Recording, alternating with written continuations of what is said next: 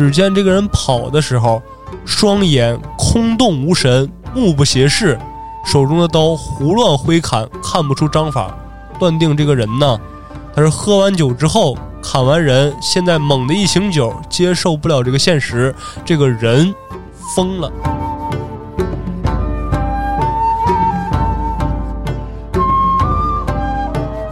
拔刀，寒光一闪，还没等这刀收回刀鞘的功夫，这名武士的上半身已经趴在了自己的血泊当中，而下半身依旧在原地伫立。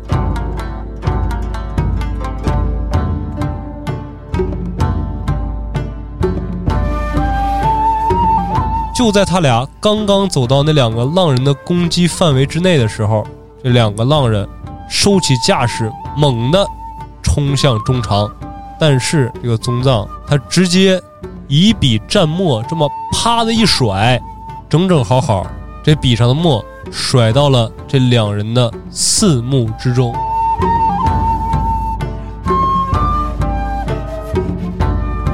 情急之下，他把那根毛笔反过来那么一掷，直接射穿那人的手腕。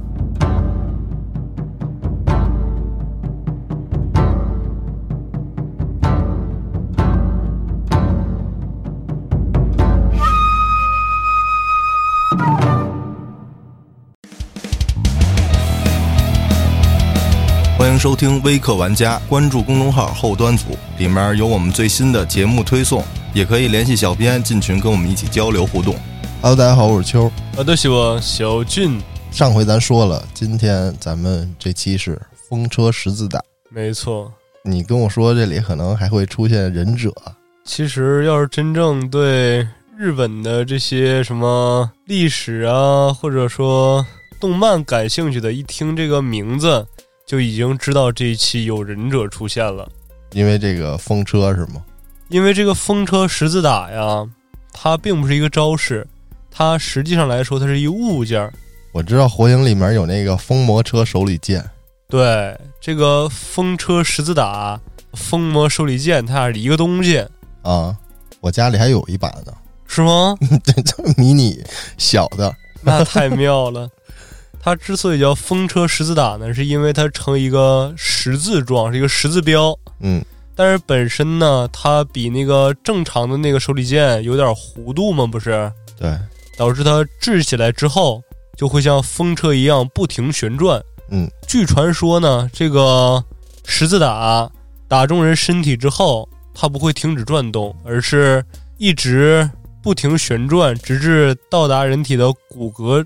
或者金剑的地方才堪堪停住，那等于说就是四个刃儿就归一了，是吗？对，就是它那个刃儿，它不是可以展开吗？就是如果它我那个就是咱说火影里那个，嗯，它那个风魔车手里剑不是本来是都是看着一个刃儿吗？对，然后咔一转，那四个刃儿就变成十字形的了吗？没错，它是一个展开的。对，然后按你意思说，就是扔到人身上之后。第一个刃卡到人身上了，然后后面那三个刃叭叭叭，最后都砍了一遍。对，相当于来说，就是中了这个风车十字打以后，它并不会只留下皮外伤，只要一中就是伤筋动骨的。哦，那既然咱们这期的这个招式名是一个人法的招式，嗯，那必然就代表咱们这一期其中的一个剑豪。他是一个忍者出身哦，具体是怎么回事呢？那就得听咱们故事了。开始这个故事之前，咱先交代一下：现在在这个郡河城御前试合开始的时候，是谁在执政呢？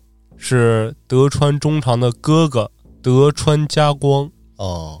那咱们都明白啊，如果从中国哥俩都是嫡系的。一个起来了，另外一个会怎么样？他就成了藩王了，就给发配出去，无事不得进京，这那的。哦，那这个中常呢，也是状况差不多。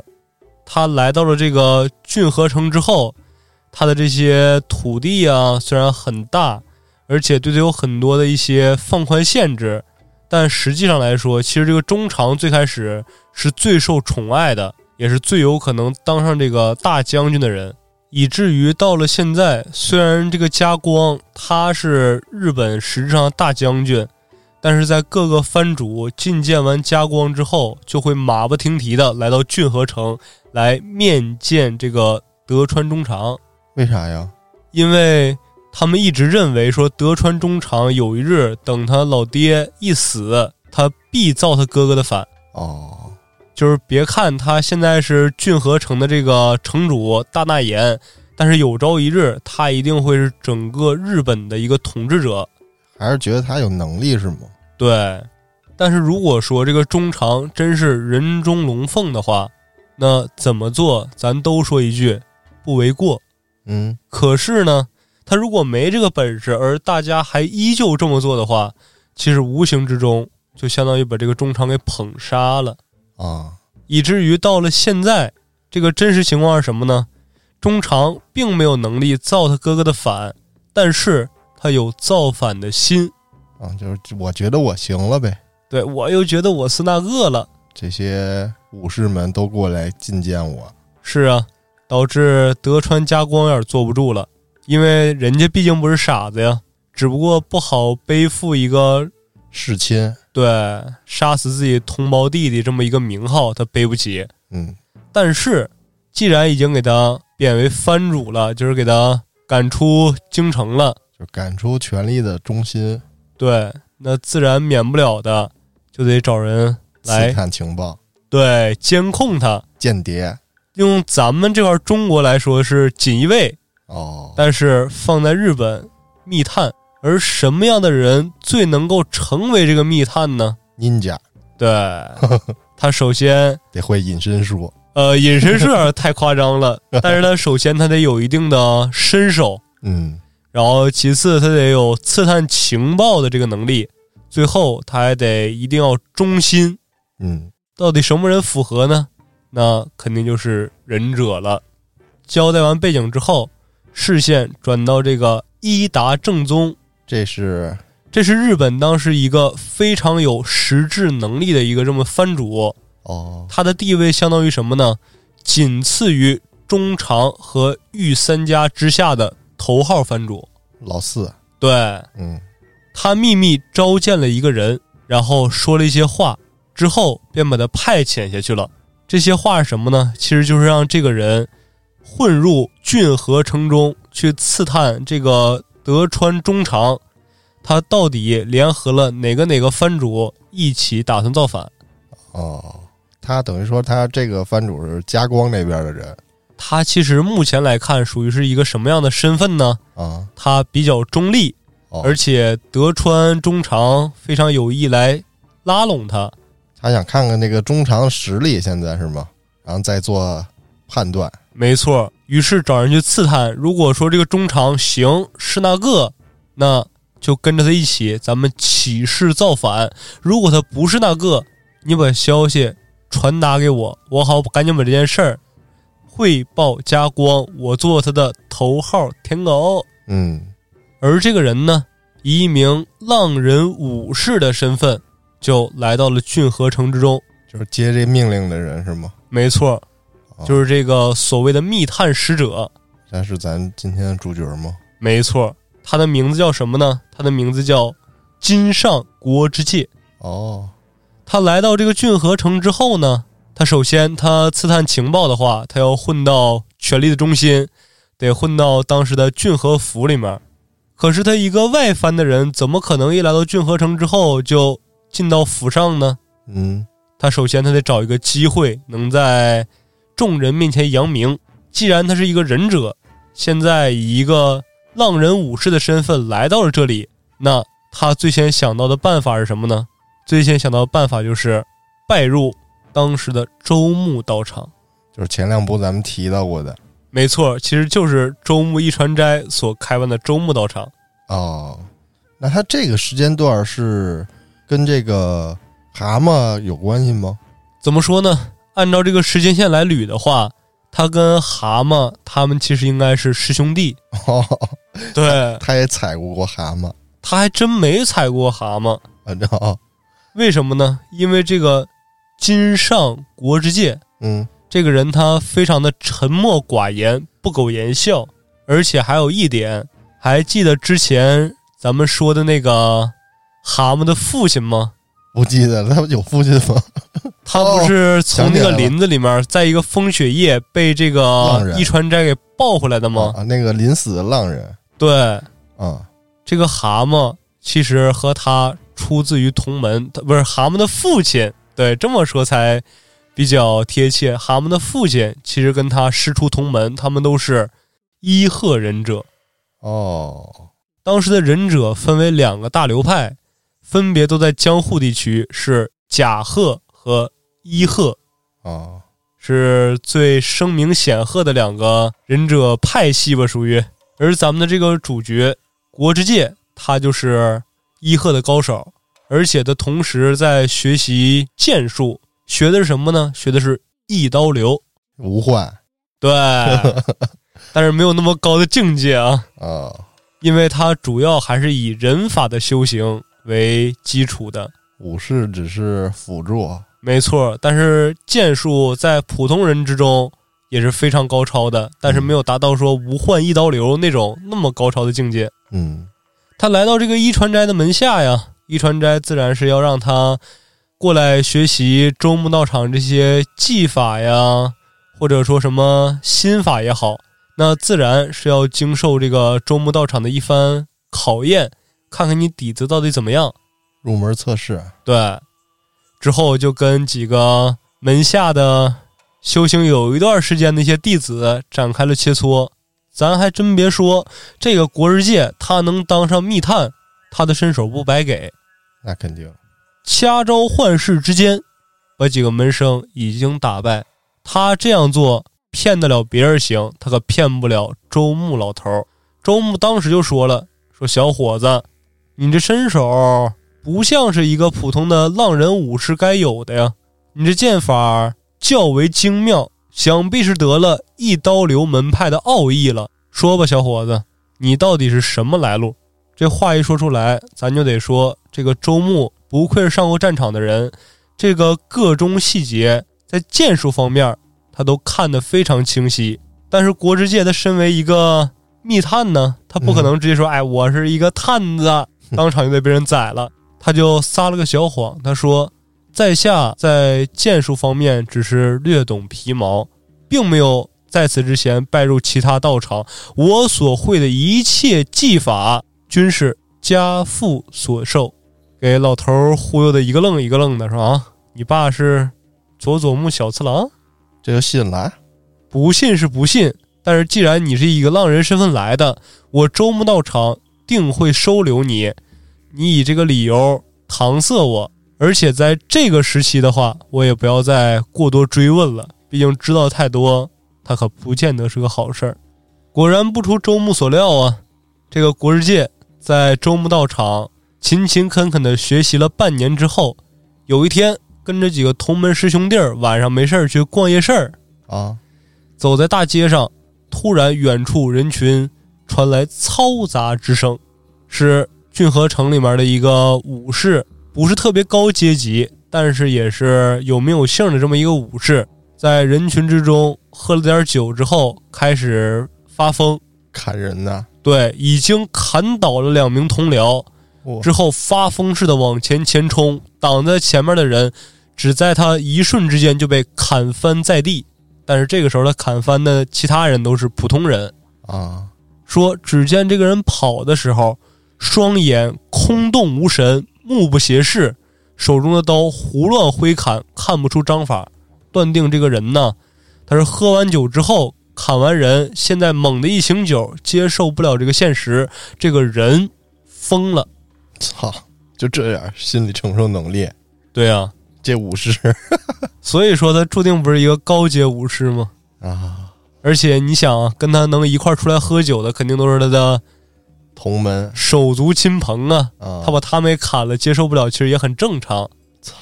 且不说他砍的是谁，咱就说这个人发疯之后啊。据传言，像什么小猫、小狗发疯了，它咬人；牛发疯了，它顶人。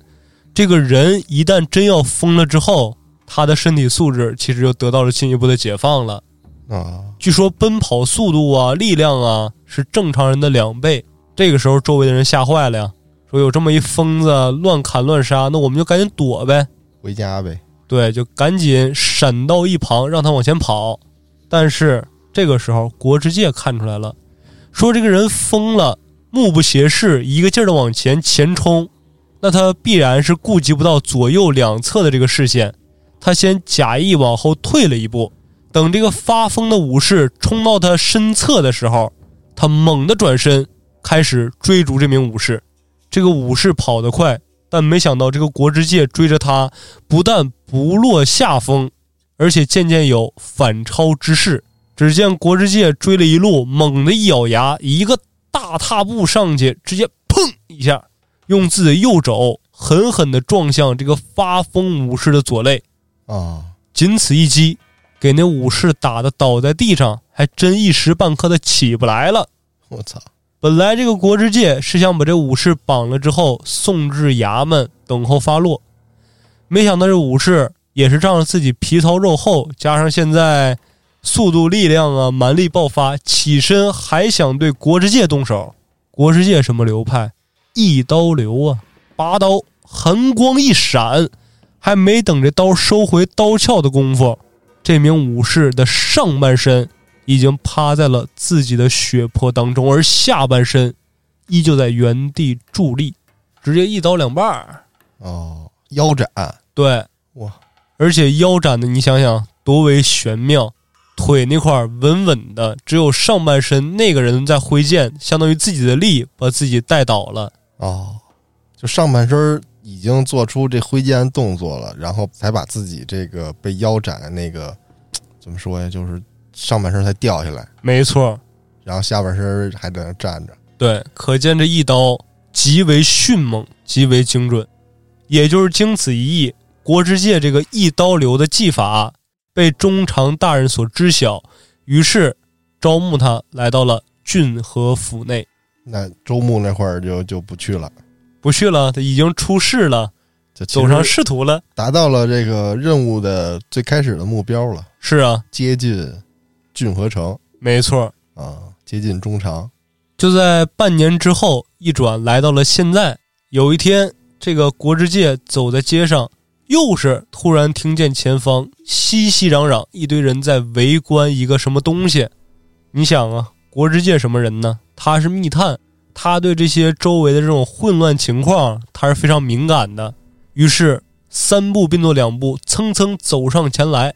周围的人还真有认识这个国之界的，赶紧过来了一个郡和府里面的一个小小兵吧，就说：“嗯，说国之界大人，您看，这是我干的。国之界，你杀人了，你怎么还主动承认呢？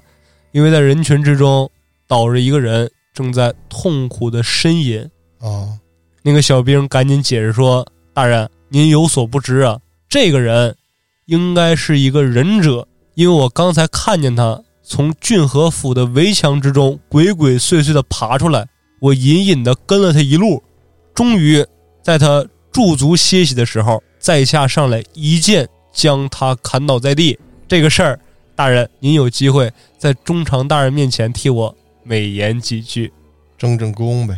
对呀，干掉了一个小特务嘛，小密探。那对面那一定是个下人。这他妈的怎么让忍者让人从后面接近了？是啊，砍了，吓人！刚出的任务，就刚从忍者学校毕业就接 S 级任务，也就基本上这个情况吧。嗯，这个国之界一听啊，说嗯，忍者，于是点点头，应付了一下那个小兵啊，行，我知道了，你回去吧，我去看怎么回事。之后，我直接就走进了人群之中。只见忍者倒在地上，痛苦的呻吟：“哎呦，妈呀，疼哎！真他妈操心，不规矩啊！我是小偷，我怎么就偷个东西，怎么砍死了？是啊，说现在没听说过小偷这么大罪过啊！是啊，但是随着这个忍者血越流越多，渐渐的，他不再说话了，只是不断的呼吸。”就是类似于苟延残喘，呼吸变得急促且杂乱无章。这个时候，旁人肯定都认为啊，说这个忍者肯定是因为知道自己马上死了，濒死之下胡乱的呼吸，才导致这样嘛？嗯，但是其实不是，国之介一眼就看出来了，这个人跟自己师出同门，他也是一个伊贺忍者，他现在这个呼吸方式是伊贺特有的一种呼吸法。干啥用的？当然，它不是像《鬼灭之刃》似的，一个呼吸法出来就有特效了。治疗他这个呼吸法是干嘛用的呢？濒死之前传递情报的，给谁呀？不知道给谁。只不过这个忍者希望说周围哦会有自己的同伴，因为忍者做任务的时候只知道自己，不知道同伴是谁。但是万一有呢？哦，就说白了，这个潜进去的特务不确定哪个是同伴，对，看看周围做这种暗号，看看周围有没有同伴，把这个信息传达出去，在临死之前，没错，那这个国之界就领悟了，就接收到了这个小小的信号。这屋里有一个 值钱的东西，你你趁半夜给他否了，汉代的，汉代有没有日本呢？主要在国之界听完这个倒地濒死的这个忍者全部的呼吸法之后，刚想要一些其他的这种怎么说呢？加密语言交流，对来回应他一下。就在他想好该怎么说，还没等说的时候，就听人群之中传来一个谁他妈 QQ 上线了 当然不是 QQ 上线了，啊？有一老头儿，也不是一老头儿，是一个跟国之界差不多大的一个男子。哦，他听懂了，他听懂了，他是在回应他，哦，但是回应的方式为什么不是也靠呼吸法呢？嗯，因为这种咳嗽的方式是假贺忍者传递信息的一个方式。我操，那那通吗？这个如果是高级的忍者都通，都通，哦那如果是低级的忍者就不明谁白，QQ 上线了，掏出来手机看一眼。操，而这个假贺忍者，咱们说他咳嗽那几声是什么意思呢？啊，就是辛苦阁下了，您的信息我已经收到了。嗯，您的任务结束了。咱再看这个时候，倒在地上那个忍者，面容微微一笑，然后含笑而终。操！那个忍者是含笑而终了，国之界就是紧张了，说我周围还有其他的密探，啊，那我得知道是谁。于是使出了伊贺忍者的一个瞳术，瞳术，对，哼，白眼那没有那么高级，啊，是什么呢？就是脸不动，眼球、瞳孔哦能最大程度的向斜侧方扫视，就相当于说你头不转的情况下，你能看清楚一圈到底是谁在咳嗽，看清楚一圈有点过分了吧？就是看不着你后面，看一百八十度吧，是吧？，对，啊，这看清一圈就白眼了，没错，白眼只有一个死死角，就是脖子后面那块儿，对，那没有这么神奇啊。嗯，但是就是一百八十度够用了，因为看热闹嘛，大家围成一个圈儿。而另外一个密探是谁呢？是他的一个同仁，也是在郡和府之中上班，啊，但是是一文职。哦，是什么文职呢？是一个刀笔小吏。写写写书的，对，这个人叫尔岛宗藏，这是第二个主角，没错。哦，他一看说：“哎，竟然是宗藏，没看出来呀、没成想，就他这么扫眼的功夫，宗藏把脸扭向他的位置，嘿嘿一笑，然后挤出人群走了。那他也发现了，没错，这变相证明什么呢？证明这个宗藏，他的这些忍术啊之类的，绝对要在咱们的主角国之界之上。因为你想啊，他用这么隐秘的招式，都已经被宗藏给察觉出来了，证明宗藏的这个感知能力其实要比国之界强很多的。哦，这是商人，对啊，这是一个暗部吧，咱就说。嗯，国之界一看自己被发现了，那自然是闷闷不乐呀。说：“哎，民间有高人呢，高手竟在我身边，果然时刻得提防特务。嗯，”然而回到府中呢，他的一个好朋友着急忙慌就跑过来了，说：“哎，国之界，知道吗？今天有人死了。”国之界说：“我知道啊，我刚才看着了，不有一忍者吗？嗯，已经死了，什么也盘问不出来了，有什么用啊？”他说：“什么忍者呀？我说的是小爱死了。小爱同学，是啊，我操，郭二姐一愣，说：“你手机让人砍了？什么手机呀？就是在咱们俊和府上那个服侍丫鬟小爱呀。”他让中场大人给 大家一想，肯定是让中场大人给玩死了吗？啊，但是不是，他也是忍者，是死在一片荒郊野林之中，被人一刀毙命了。郭二介这时候肯定没好气儿啊，因为满脑都琢磨着那个宗藏的事儿呢嘛，就随口一打发说：“哎，正常正常，肯定是情杀，因为这个小爱同学。呵 长得倾国倾城，说在整个郡河城之内排得上号。”嚯，橙花儿。也不算橙花吧，可能排列顺序是什么阿玉、三重、千家、哦。小爱，哦，四朵金花，其中一朵说她要是死了，她一个侍女，她最有可能就是红杏出墙，跟府外的人有染，结果被人一刀斩杀了。行了，你别磨叽我了，你该干嘛干嘛去吧，我有事儿，我先走了。咱说这个国儿界有什么事儿呢？他心烦呢。咱按理说可不应该，你作为一个密探，你心里装不住这点事儿。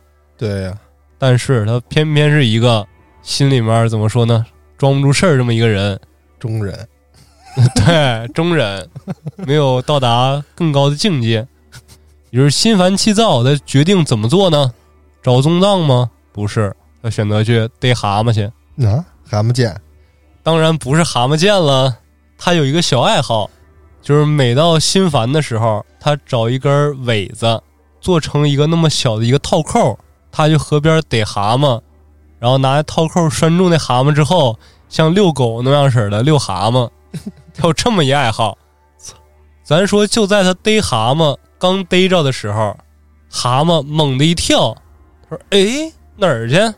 眼神往上这么一挑的时候，从旁边的草地里面走出来一个人，不是别人，尔岛宗藏。不用国之界找他，他来找国之界了，而且开门见山，上来就说呀：“国之界，如果想在郡河城之内刺探到更多有用的情报的话，你这个性格不行啊，你太闷了，存在感这么低。作为一个忍者，你确实能很好的隐藏自己的身份，但是你别忘了你的任务，你的任务是刺杀中长吗？让你刺探情报，你平时也不与人交往，也不这个也不那个，你从哪儿得来情报啊？而且咱再说，你这个人法差点意思，我今天一眼我就给你变出来了，你还有待加强啊。这是来干啥来了？指导他来了，这是对，有点一上来乖着你脑瓜说话那种感觉了，是吧？啊，但不是来指导他来了，谈合作，嗯说国世界啊，我来咱们这个府上也有一段时间了，我现在已经掌握了四位藩主跟中长大人私结联盟的确凿信息。你那儿有几个呀？咱们都有着共同的任务，不如让咱们相互合作一下吧。他那儿有几个呀？一个没有。其实说白了，有一个，啊，那一个是哪儿来的呢？哎，路边听来的。哼，国师界听完这话也不言语，是不确定，就是不同意，也不否认，嗯，就不说话。然后宗藏自己又闲聊了一会儿，看这个国世界也不搭腔，扭头走了，说晚些时候我再去拜会。三脚踹不出一屁来。对呀、你说跟这人你能谈什么合作呀？就是其实他是过来交换情报了的，是吧？没错，就是有点像《火影忍者》里面抢天地卷儿，就意思要是有相互那什么的，啊，咱俩互相交换一下，反正咱们各为其主。嗯，你知道全一点，你好交差；我知道的也是越全乎越好，我好回交差。但是没想到这个是什么呢？茅坑里的石头，这国之界又臭又硬。就不说话，这拥有米兰达权利。没错，保持沉默。这国之界心想：你这一上来乖楞着我说话，你当当当跟我说你有多少多少情报，你又套我这个套我那个，你万一是双料间谍怎么办呢？穿山甲，是啊，那我怎么办呢？我就不说，哎，我就什么当不知道。我既然你逮蛤蟆，你也能碰着我，哎呀，没办法，我回家吧。于是乎，回到了自己在郡河府内的宅邸，买房了还？买房了。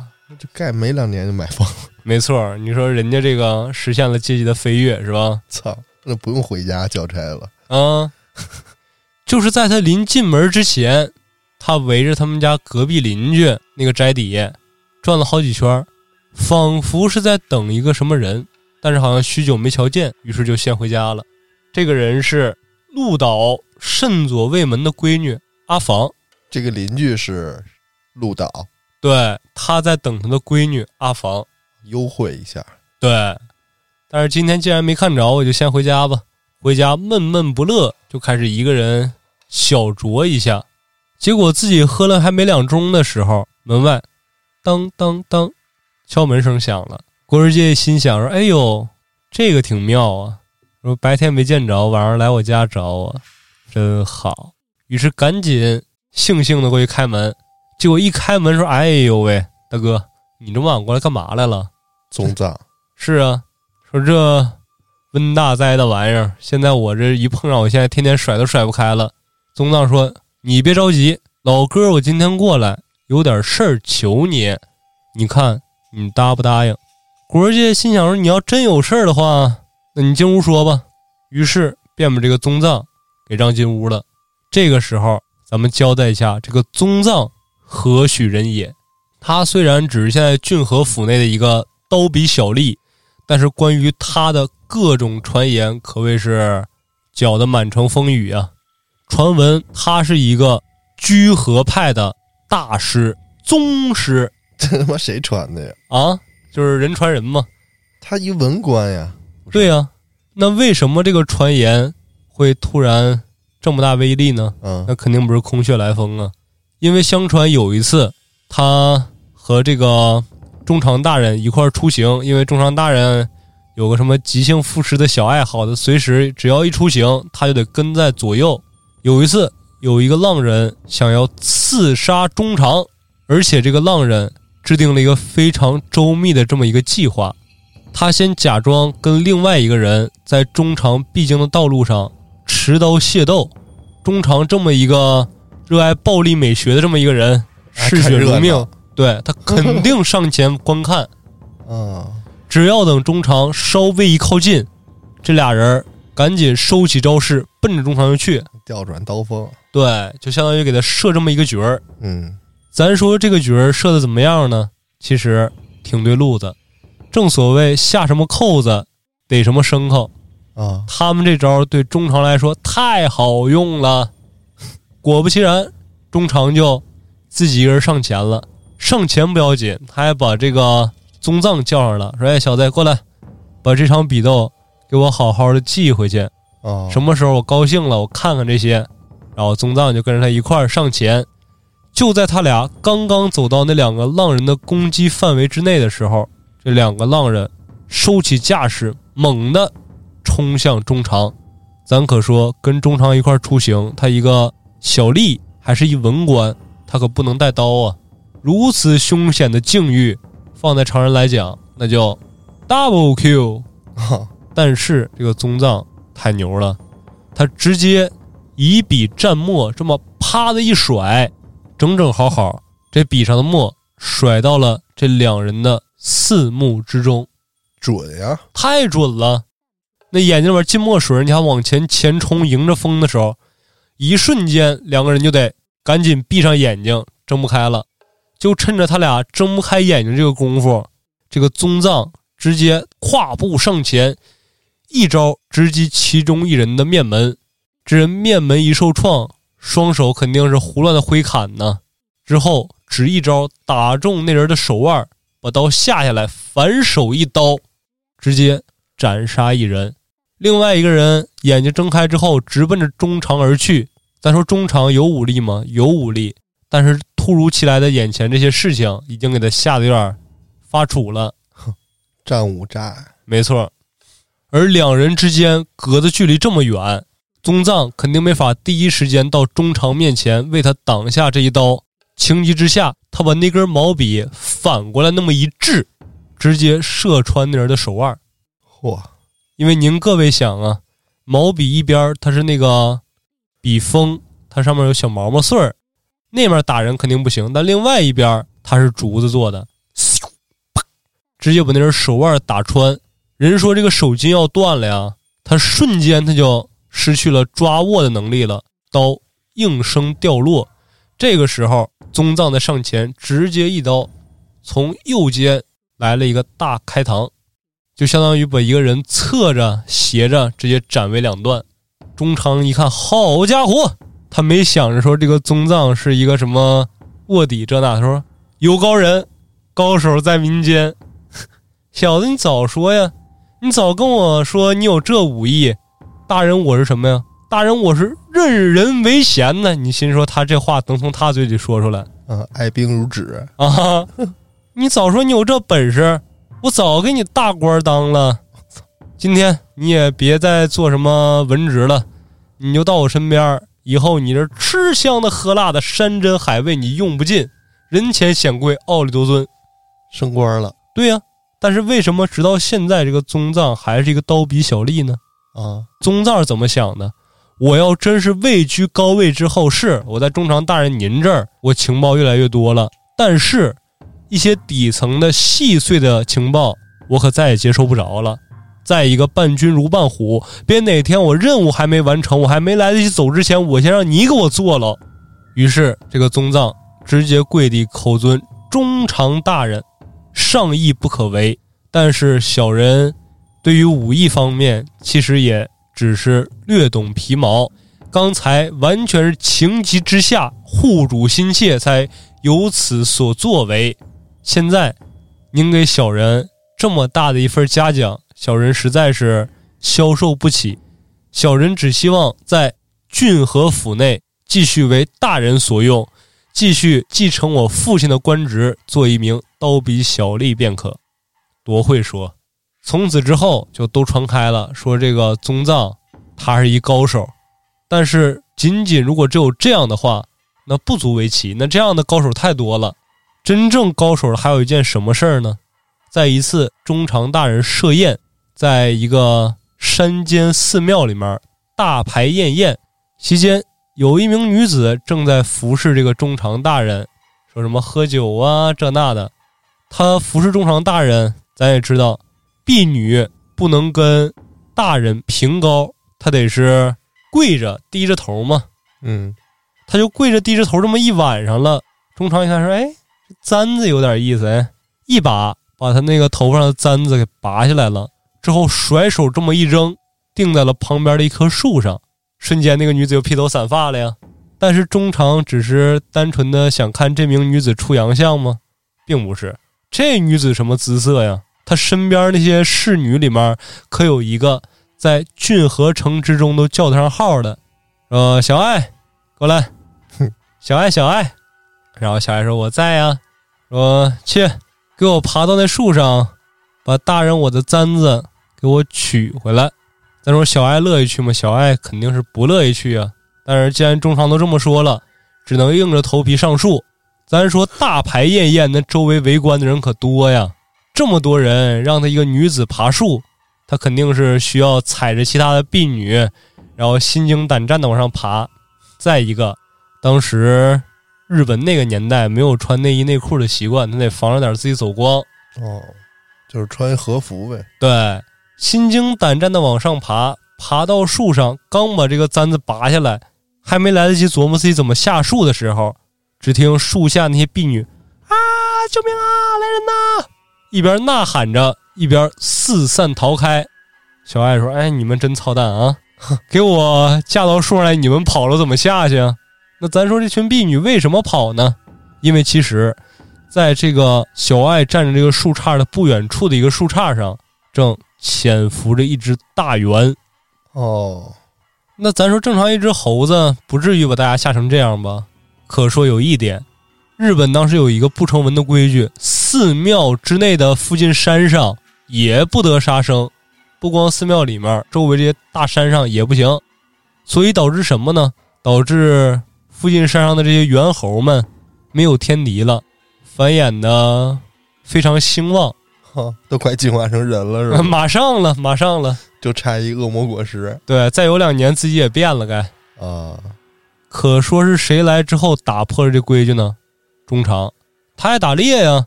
你说平时逮个兔子、逮个鹿啊什么的不过瘾。不过瘾，什么难打呀？猴子难打。于是每天打猎，就这么短短几年的时间，山上的猴子也让他杀完三分之一了。濒危了，本来那些猴子没有天敌，一个个长得就大，其实不怕人，因为长得已经比人小不了多少了。再被中长这么一屠戮，导致剩下这些猴子性情变得残暴，频繁的袭击行人。今天站的离这个小爱这么近，只需要稍微一蹦过来，一口就能给这小爱脖子咬断，就是这么吓人。所以旁边人就啊就开始跑开了。这小爱一看，说：“完了，今儿就今儿吧，看来今天就得交在这儿了，因为这猴子已经要往这边蹦了，他又下不去树，怎么办呢？万般出在无计奈，直接俩眼一闭，往后一挡，救命啊！就摔下去了。咱说那个高度摔下来，人要是不死，至少也是个骨折。就在众人都眼睁睁的要看到这血腥的一幕发生的时候，只听扑通一声。”小爱软着陆，因为就在他掉落的这个空档之中，这个宗藏已经闪到树下接住小爱了。紧接着，在众人刚要喝彩的时候，扑通，又是一声，怎么呢？猴子死了啊？怎么死的呀？就在这个小爱掉到这个宗藏的怀里的时候，宗藏直接反手把小爱的发簪拔下来，直接一下。设置那个猿猴的眉心中央，猿猴应声倒地。我还以为这个猿猴是当时伊良子跟他搏斗的那个。怎么说呢？属于是同一品类，但不是同一只。那个只就快成人了。对，那个大魔猿嘛，这个属于是一个什么？怎么说呢？属于怎么说也是一个小百夫长啊，对，一个小队长。他这脑袋有药用价值吗？呃，应该没什么药用价值。这必须得是首领掉落的什么高阶装备，这一来，这个宗藏，他的名号从整个郡河城之中就是已经传开了，传开了，上热搜了。没错，嗯，所以说，虽然他只是一个刀笔小吏，但是今天他有求于这个国之界，国之界心想，我还是尽心尽力的帮他完成，尽可能的帮他圆了这个事儿，嗯，这样对我日后刺探情报工作。他可能会给我一些回馈啊。郭世界就说：“老哥，今天你有什么事儿找小弟我，只要你说出来，我一定尽可能的给你完成的。”赴汤蹈火，没错，不辞。这个宗藏一听郭世界这话都说出来了，说：“行，老弟，这事儿也不难，帮我在城中传一些话。”郭世界心说：“传什么话呢？是作为密探你不方便出面，让我来传话吗？”于是脸色微微一变。就在他脸色这么一变的霎时间，这个宗藏察言观色，已经看出来了。老弟放心，这件事儿绝对不影响你的安危。是什么事儿呢？帮我在城中传一下，说小爱死的那天晚上，你看见他了，看见他和一个男子一起走进林中。如果有旁人问起这男的长什么样，你就照着我反了说就行。好，然后雇他当水军。对，我 操！那这话一说出来就明了了，就是这宗藏杀的小爱，这又是为啥？因为当初这个宗藏救下小爱之后，中长大人立刻就赏了这个宗藏三根金条，但是这宗藏他可没收，扭过头来，宴会结束就把这三根金条给了这个小爱了，说今天拿你这簪子去杀那个猿猴，那猿猴虽然死了。但你那簪子也坏了，这三根金条就当做我的赔礼吧。这不是装逼吗？对啊，这小爱一看说：“啊，这男的不错，为什么呢？首先，他今天他可把我救了；其次，视金钱如粪土的这么一个男子；第三，他对我是非常好的，心里也有我，于是便成了这个宗藏的情妇。”哦。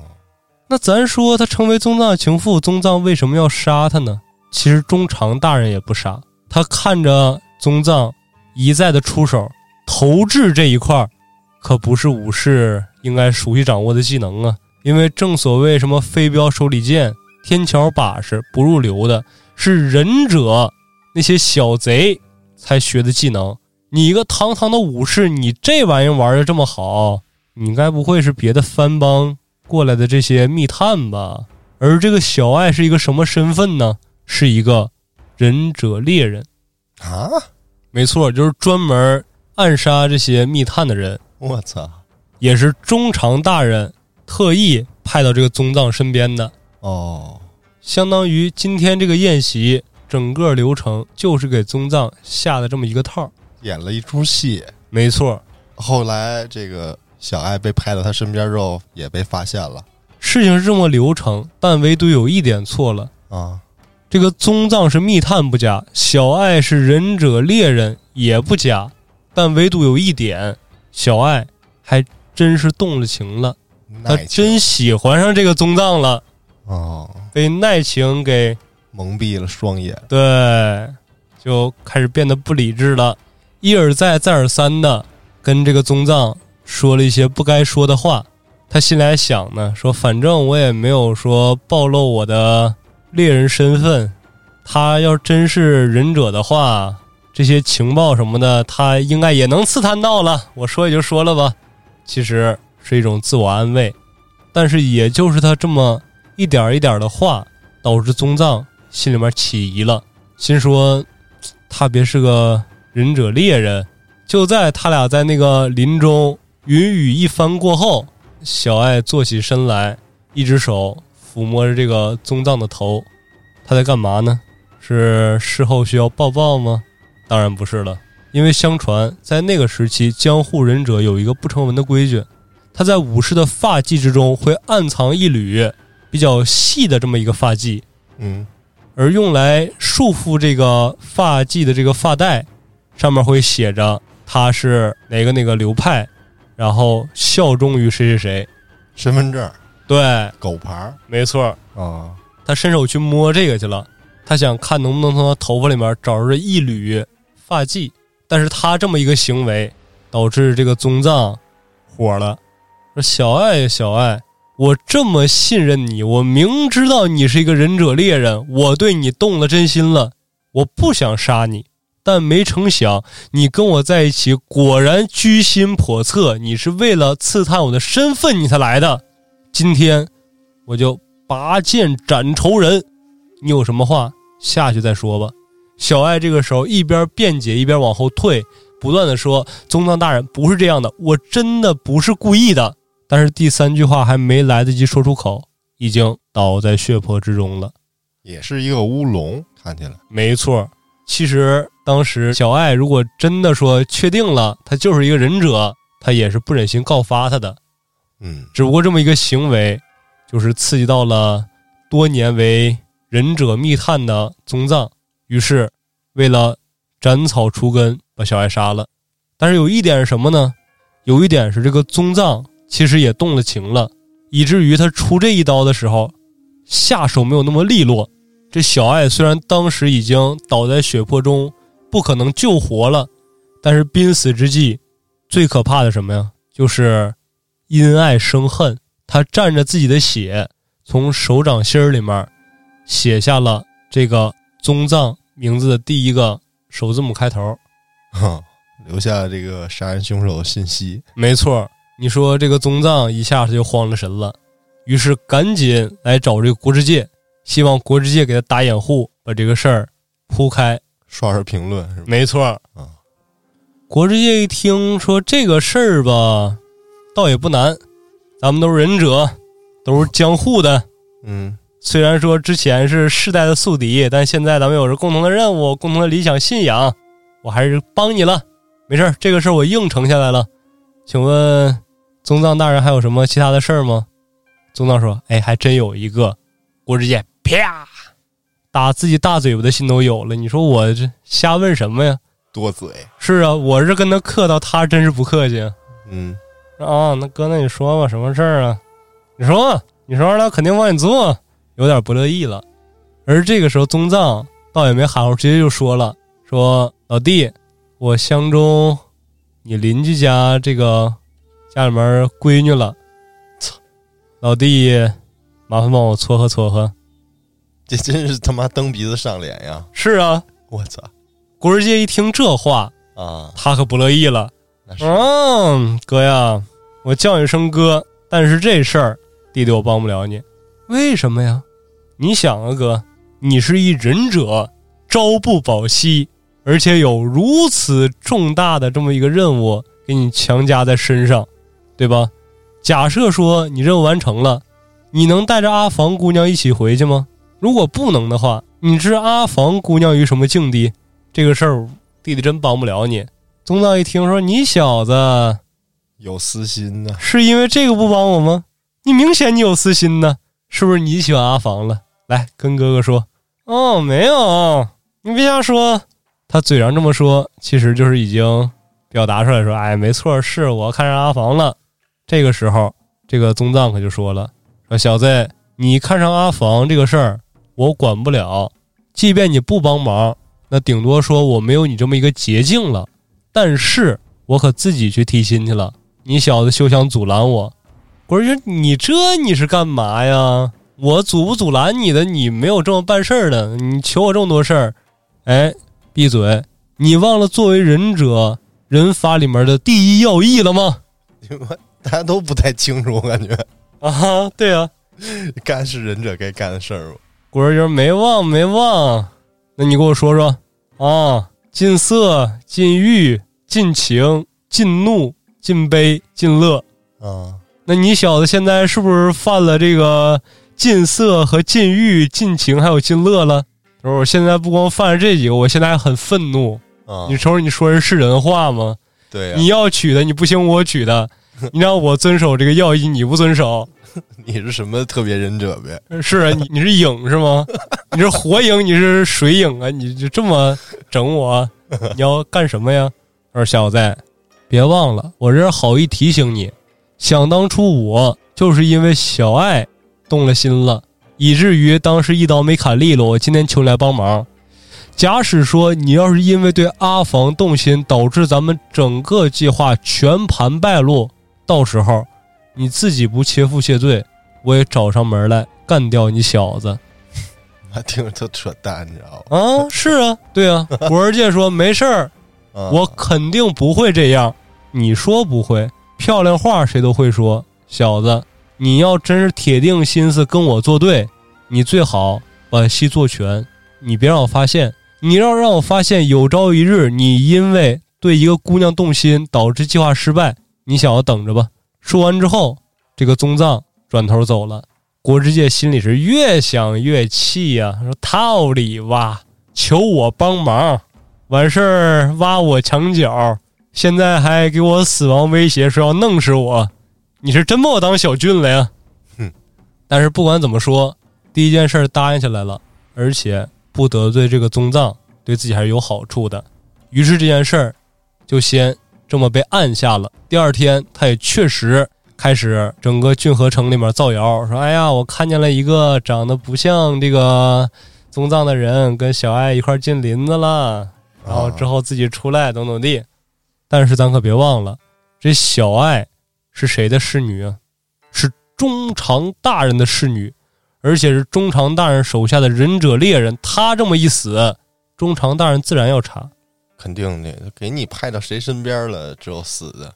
对呀、于是这个中常就紧急密诏，召谁呢？召这个三支重臣前来觐见。大坏人，大对，这个三只儿就来了，晃晃悠悠，晃晃悠悠，大人，嗯，别废话，查说吧，查的怎么样了？其实小爱当时一前脚刚死，他们后脚开始查了，嗯，这会儿就问他查怎么样了？说大人，现在经老夫这么一查，经老奴这么一查吧，咱就说已经查到了五个人，这五个人武功都还可以，而且都在郡和府内。这五个人分别是谁呢？尔岛、小山、月村、木木、小泉。那怎么没有这宗藏？因为宗藏全名叫尔岛宗藏嘛，哦，操！头号目标就是他。哦，忘了他姓什么？这个中长一听说，嗯，很好，很好。那这五个人之中，你感觉谁最有可能啊？三只就说了，说大人，什么谁最有可能啊？这五个人肯定都要杀呀。哦，宁杀错不放过。没错，说这五个人肯定都要消失的嘛。那谁的武艺最好啊？大人，您问我这个，您最清楚啊。这众人之中，不还得是尔岛宗藏他的武艺最强吗？好，他是一个。但是本大人今天收到了一封密函，打开之后，密函上写着“杀人者金上石田”。金上是谁呢？金上就是金上国之介。那怎么又叫石田呢？石田是另外一个人哦就意思说杀人的人是这两个中的一个。哦，说三枝儿啊，你感觉这两个人之中谁嫌疑更大一些呀、三枝一想说，那自然是今上国之界呀，因为这个石田资质方面还是平庸了一些。我说那好，既然这几个人名字出现在我耳朵里，那这几个人通通得死。不过什么时候死，怎么死，我希望你办的漂亮一点儿。妥善安排没错，啊。那三枝一听说，这不相当于就已经给我明示了吗？紧急召见这俩人，你们俩武艺非常不错，现在主上大人给你们两个一次翻身的机会。就是果之界跟这宗藏呗。对啊，啊我现在让你们两个参加御前试合，嗯，成功的人以后享不完的荣华富贵。还那套。对，赶紧谢恩吧，跪安吧。两个人当当磕头走了，三枝儿扭头就走。走在街上，这个国之界就非常的郁闷呢，说好么样呢？我感觉我让人耍了呢。我这过来郡河城来当这个密探来了，什么也没查着不说，现在乱码七糟的就给我架到这个真刀比武上了。刚买的房子，房贷还没还完呢。是啊，这都哪儿焊哪儿啊？这下也不用还房贷了。这个时候，宗藏开口了，说：“小子，还没发现吗？咱俩是被盯上了，嗯，咱俩的这个身份已经暴露了。”国儿姐心想：“我说我什么也没干，我暴露什么呀？我刺了一条 是啊我平时我连话我都不说，啊！我谁我也不接触，我是怎么暴露的呀？我给你举报的。我操！我的发，你丫有病吧？你举报我干蛋呢，我还帮你传呢。没办法，因为我已经被盯上了。我唯一能洗脱嫌疑的办法就是把你小子供出去，但是很显然也失败了。操！我他妈现在就砍死你吧！我还从这儿帮你传呢，你就这么坑我，你真是把我当大傻子忽悠啊！我还给你洗白呢。你就说你该不该被忽悠？你作为一个忍者，你忘了乙贺跟甲贺之间世仇了吗？啊！你不规矩，你跟我玩吃了吐这套，你前脚找我帮忙，你后脚你反水，你把我给整了。哎，好了好了，不要再跟我吵了。现在咱俩是一条绳上的蚂蚱，谁跟你一条绳啊？上了御前试合只能活一个，你也不是不知道。所以说呀，你小子现在赶紧跑吧，跑得越远越好，你能活条命。古人接着说了：“你丫真孙子，你太损了！你让我跑，我前脚一跑我就成叛忍了，到时候得派大量的忍者来追杀我。你跑呗，你刀比小丽，你跑就跑了呗。你不已经收集着四个了吗？我再收集收集，你先跑吧。哦，那不行，那我这儿还有重要的任务没完成呢。你瞅瞅，你说这是人话吗？你任务没完成，我任务完成了是吗？还没去阿房呢。是啊，我也走不了。操！我说行，小子，你不走是吧？你不走就别怪哥哥我手下无情了。到时候我还告诉你，我先宰了你，然后我再狠狠的糟蹋这个阿房。我还就告诉你，我就是玩他，我就是鞭挞他、奴役他，给他玩一溜够，给他卖到菲律宾当女佣去。因为咱们这行当忍者、当密探，每天心理压力太大了。我现在急需完美的肉体，你小子回家等死去吧。他妈的是大蛇丸吗？他是？就有点这个感觉了。操！哎，小子，别忘了，到时候上了御前试合，可别把那些忍者的招式使出来。不使出来，你借着一个什么雾盾呐、什么盾这盾那盾，你能跑？你要使出来，除非你跑离日本，要不然你小子别想活了。就当是前辈我给你的最后一次忠告。说罢之后，扭头朝另一个方向走去了。咱说这屋漏偏逢连夜雨啊，这个国之界正郁闷呢，这密探让他当的稀碎呀，什么也没完成不说，现在真是要到了殊死关头了。就在他郁闷的时候，天还下起了小雨，就导致本身很郁闷的情绪现在更是雪上加霜了。但就在他马上走到自己家的时候，发现自己家门口有一个人站在雨中。他定睛一看，不是别人，正是阿房姑娘。于是他赶紧快步跑过去，把阿房姑娘让进屋内。阿房姑娘就开始哭了，说：“国之界大人，你怎么这么晚才回来呀？啊，今天有点事儿，中长大人召见我了。先别说那些了，现在有一个非常严重的事儿要跟您说。今天宗藏大人来到我家提亲了，他要娶我。”我父亲看他年轻有为，让我考虑考虑。阿芳姑娘，那你是怎么想的呀？郭之介就是这个着急呀，心说：真是现在生命、事业、爱情三方面疯狂打击我。看看这个阿芳怎么说吧。只见阿芳羞红了脸，慢慢抬起头看着郭之介，然后说了一句：“我还是希望能嫁给郭之介大人，请郭之介大人。”也去向我父亲提亲吧。说罢，整个一头扎进了国之界的怀里，太过于害羞了。因为这在那个年代就是不守妇道，怎么能有这种行为呢？如此亲密，男女授受不亲。国之界心想说：“还行，给予我人世间最后一丝温暖。既然现在他就在我怀里，那不如就云雨一番吧。”于是就开始疯狂成长，成长到后半夜啊。之后也是累得不行，脱力倒在榻榻米上，昏迷了都。对，没有床，倒在榻榻米上，然后望着这个阿芳小姐说道：“说阿芳小姐，刚才的事儿我还没说完呢。今天中长大人面见我，要求我跟宗藏展开死斗，参加御前试合。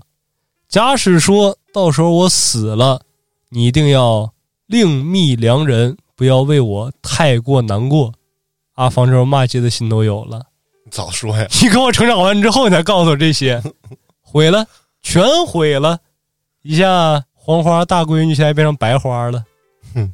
而且什么呢？好不容易有个心爱之人马上就要死了，于是赶紧说道：“说国之界大人，我相信您一定可以战胜宗藏大人。小女子今生今世非你不嫁。”我相信国之界大人如果用出全力的话，不会输给任何一位大人。本来国之界这时候已经抱着必死的决心了，现在又加上这么一层降智 buff，蹭一下内心就信心暴增啊！说好，我一定斩杀这个宗藏，杀死他之后，我不当密探了，我也不当忍者了，我就娶你，我跟你从郡河府里边好好过日子。他这一激动，他可把这话说秃噜嘴了。但是好在什么呢？好在阿房，她就是一普通一小闺女，她听不懂什么，只当是国之界从这发疯呢。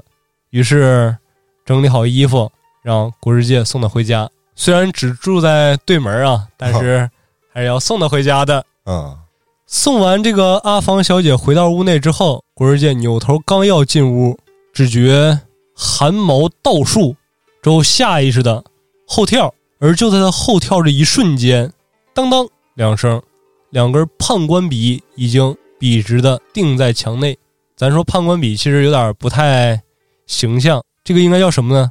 两支铅本啊，就那针是吗？对，就跟打毛衣那个长针似的。嗯，这两根铅本梆梆定在墙上，这是说明什么呢？说明有忍者来暗杀他了。古尔界心想说：“嗯。”我才刚刚暴露自己的身份，没到十分钟，这个追兵就已经来了。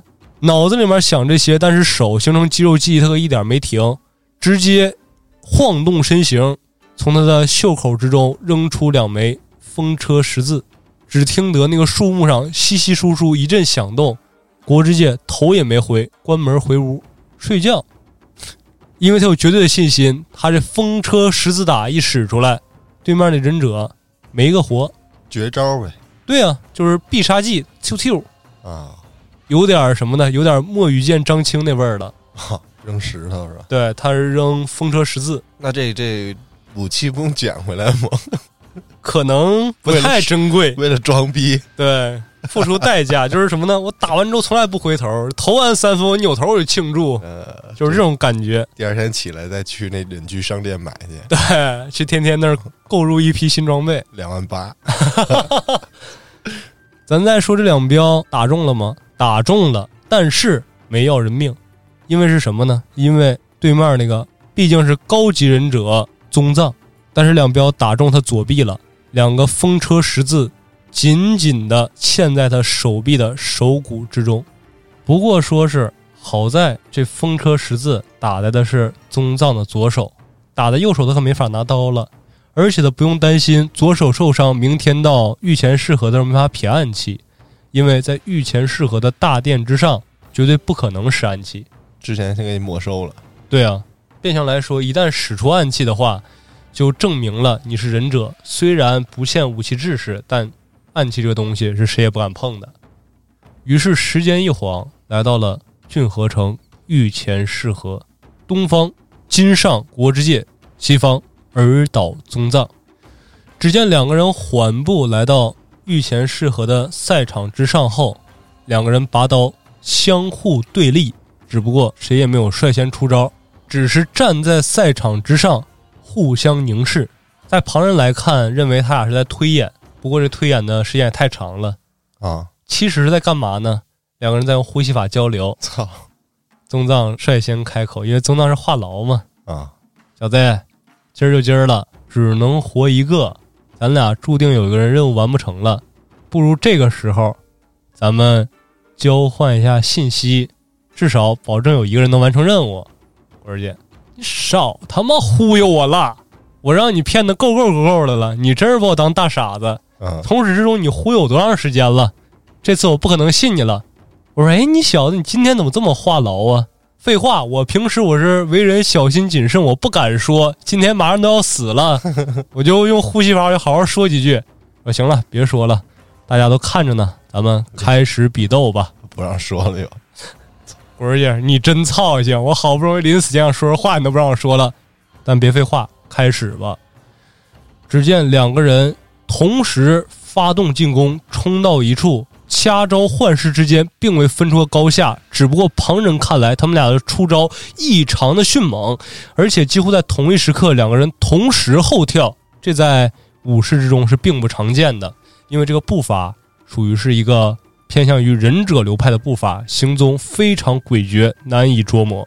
只不过两个人都身居郡河府内，所以周围的看官们并没有有太多的疑虑。觉得这两个人可能都师出比较小众的门派，招式比较小众化呗。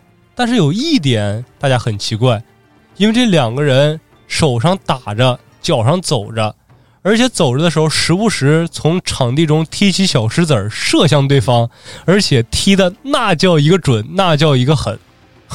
这俩人踢足球的，肯定不是，因为手上没法直接掷出暗器，所以他们俩就用。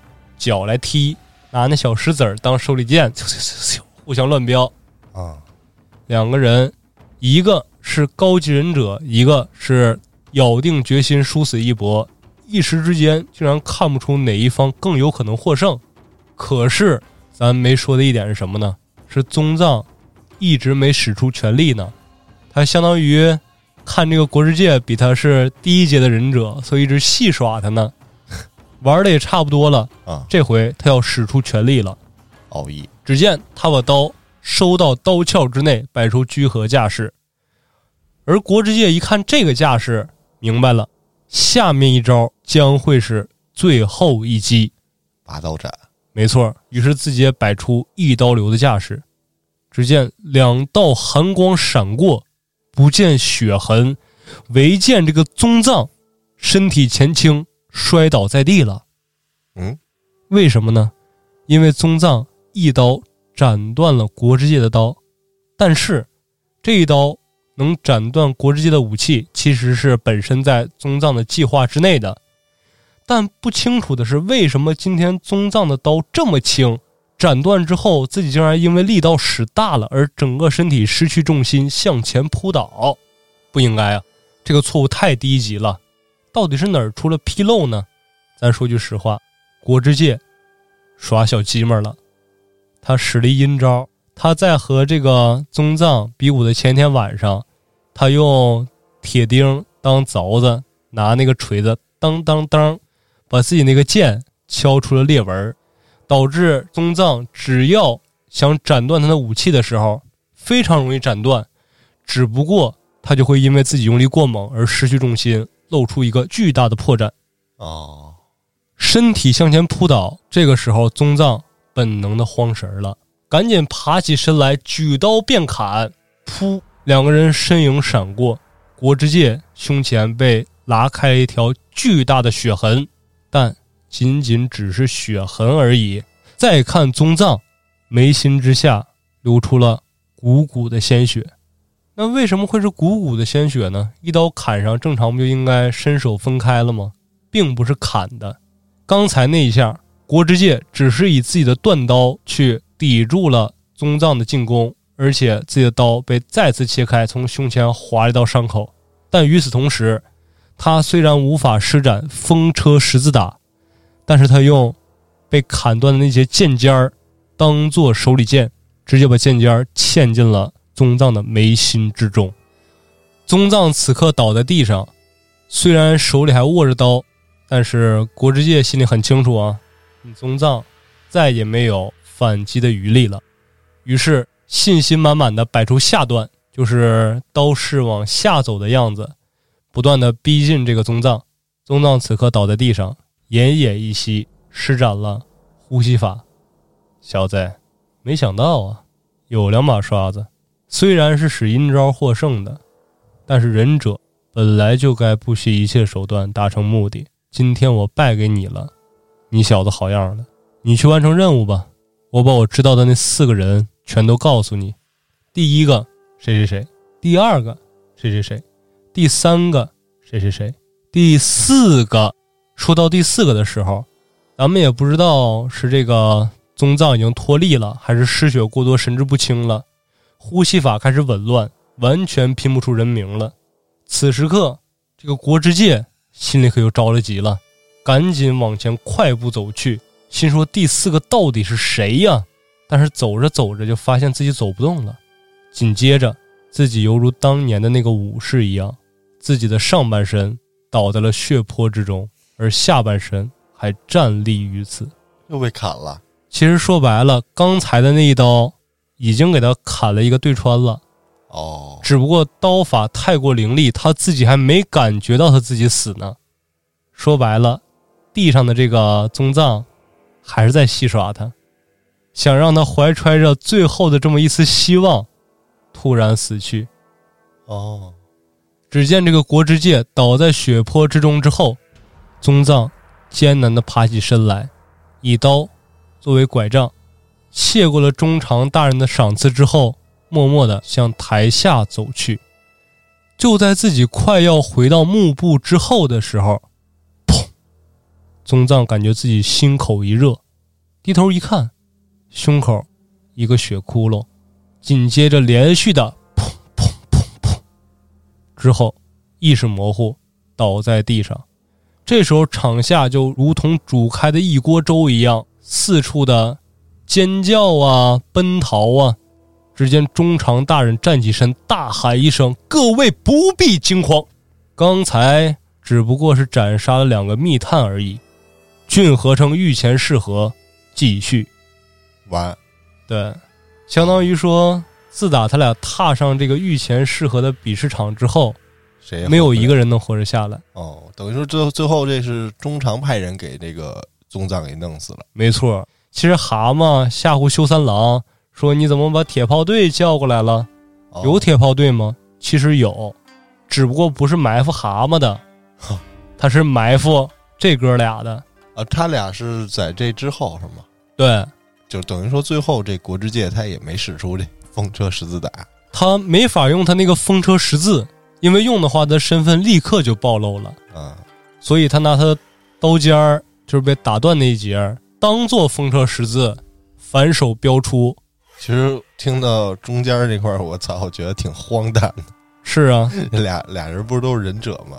怎么搁这争上了？没错啊。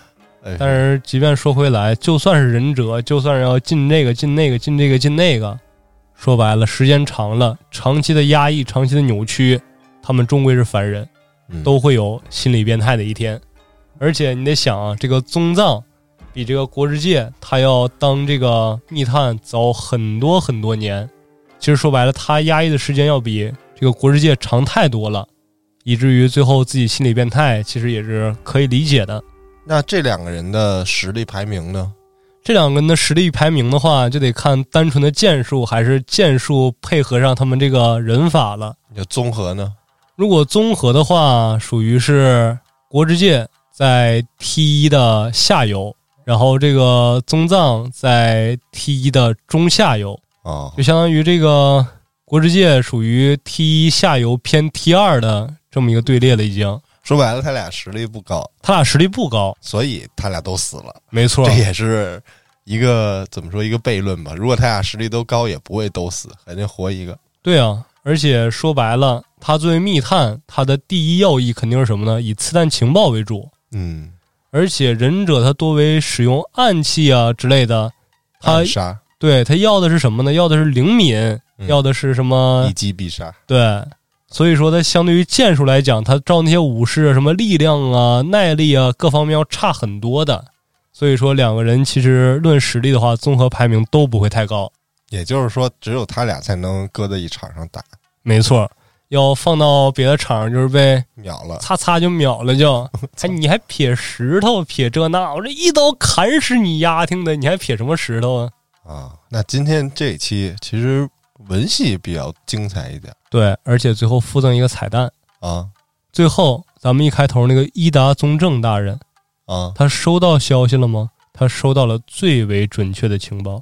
这是谁来着？就是那个派国之界那个对啊。他收到了最完整的情报，那他从哪儿收到的？从哪儿收到的呀？阿房小姐。哦哦，那会儿我听的时候，我感觉这阿房也像是有个反转。没错，要不然他不可能只是上来加一个什么无脑 buff 的这么一个小角色呀。那这个他是从哪儿刺探到的？首先啊，他本身也是一名忍者，嗯是忍者能执行这种任务，他就是高阶忍者。通过呼吸法来收集情报这方面来讲，他今天在场上看了整场的比武，他就已经知道了，三个对，他就已经知道了三个。那天国之界又给他说了一个，这几个了，这就四个了，啊，并且他比国之界和这个宗藏来郡河城的时间都要长。他是在这儿出生的吗？对啊，是吗？他是在这儿出生的。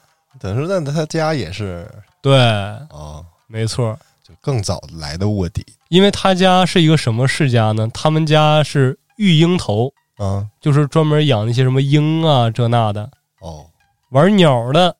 但是鸟这些东西哪个门派玩最好啊？伊贺忍者，他们用鹰、鸽子各种鸟类来传递什么讯号之类的。传递情报。对，所以说其实最后这个伊达宗正他是最大赢家，这个情报传到他那儿，他汇报这个加光大人，然后加光大人找了一个理由下令杀死自己的弟弟中长。这都后面了，没错，咱也会讲到是吧？当然会讲到。那行，那今天这期风车十字打，咱就聊到这儿。到此完结。嗯，本场最后的结果是双方两败俱伤，玉石俱焚。那下期呢？我给各位留一扣子，下一期咱要讲的这个人，您各位只要是玩过说什么日本题材的武士游戏，或者看过这题材的漫画，或者知道日本历史上的著名剑士的话，您各位绝对知道这个人。就是说白了，一提到武士，就应该能想到，首先就想到这个人。没错，而且这是历史上一位真实存在的武术大家。那行，今天这个风车十字打到此完结，没错，本场比试就此落幕。感谢您的收听，咱们下个故事见。